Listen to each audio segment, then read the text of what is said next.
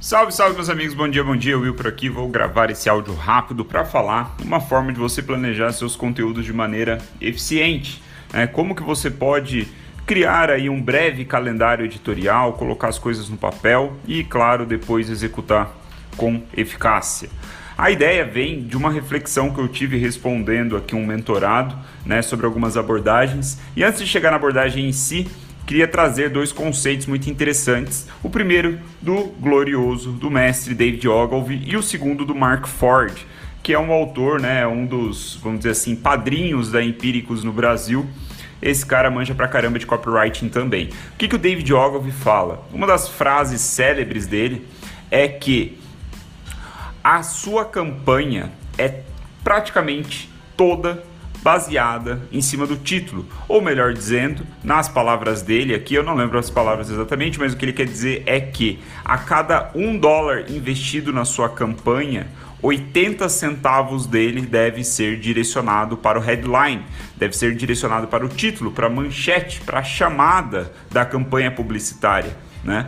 Ou seja, o seu título ele representa 80% do resultado. Então a gente pode trazer aí naquela aquele esquema de Pareto, coisa e tal, dá para viajar por essa linha, mas não é o caminho que eu quero seguir nesse áudio, não é isso que eu quero falar. O ponto aqui que ele está trazendo, né, a, chamando a atenção no meio publicitário, é a importância do título, a importância do headline, porque já nos tempos lá do David Ogilvy, onde muito da publicidade era feita em jornal, em revista, em meios impressos, os headlines, os títulos eram o que chamavam a atenção em primeiro lugar das pessoas naturalmente era o que fazia a diferença entre uma campanha ser lida ou não, porque é o que chama atenção, né? Chamando atenção, o cara tende a ler os próximos parágrafos ali na circunstância ou ele vai embora. Então, é natural imaginar que o headline ele, ele realmente tem todo esse poder, né, de ser, é, vamos dizer assim, o divisor de águas da campanha, certo? Trazendo para nossa realidade, trazendo ainda para o marketing de conteúdo, a mesma coisa pode ser aplicada. Né? O título do nosso conteúdo ele é muito importante. Ele é 80 centavos do seu dólar. Né? Ele representa 80% dos resultados. É a mesma, mesma, mesma linha de raciocínio. Então, tendo isso em mente, né? Nós devemos tomar muito cuidado com o título que a gente coloca para as coisas, para vídeo no YouTube, para o vídeo no IGTV, até mesmo quando vamos anunciar uma sequência de stories. Já parou para pensar nisso? As primeiras palavras que saem da sua boca numa sequência de stories em vídeo podem ser pensadas como um título. Se você tomar o cuidado, pelo menos é o que eu instruo os meus mentorados, meus alunos, você tomar o cuidado de escrever um, um, breve script sobre o que você vai falar nos stories, certamente os seus stories ficarão muito mais interessantes, muito mais eficientes, vai reter mais as pessoas. E eu confesso que no dia a dia nem eu faço isso sempre, né? Mas é uma prática muito comum é, ou melhor, é uma prática muito eficiente. Você faz um breve roteiro, um breve script e você começa anunciando um título, né? O título, no fundo, no fundo, acaba sendo uma promessa do que você estará falando ali de, dali em diante, né? E aí a gente traz o Mark Ford. O que, que o Mark Ford fala no livro dele, Red Fire M? Que se você não conhece esse livro, vale muito a pena lê-lo. Se você não consegue ler em inglês, eu recomendo que você procure pela a minha sequência de lives que eu fiz sobre esse livro no ano passado.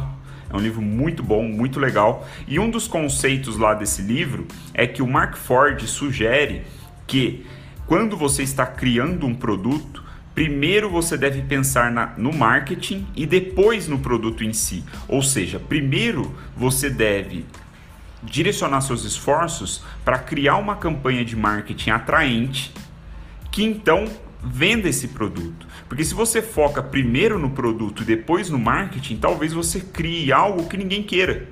Quando você prioriza o marketing, você consegue testar, consegue validar com mais eficiência se de fato aquilo que você está prometendo nas suas campanhas, nas suas mensagens, de fato vão, vão fazer, né, vão, vão, vão ser vendidas, né, vão dar lucro, vai ter mercado e tudo mais. Então, essa abordagem de marketing primeiro, produto depois, também pode trazer também pode ser aplicada para o nosso cenário do marketing de conteúdo, percebe?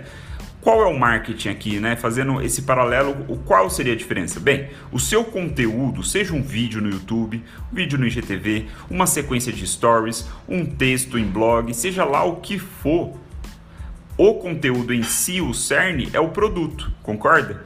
Naturalmente, o título seria o marketing. Então, faz muito mais sentido você começar a sua ideia aí do, de conteúdo pelo marketing, no caso, os títulos. Então, qual é a minha recomendação para você aqui encerrando esse áudio? Que, cara, eu não tenho dúvida que se você aplicar isso seriamente, os seus resultados vão ser muito melhores, vão melhorar. É você fazer um brainstorm de títulos para cada peça de conteúdo que você quer criar.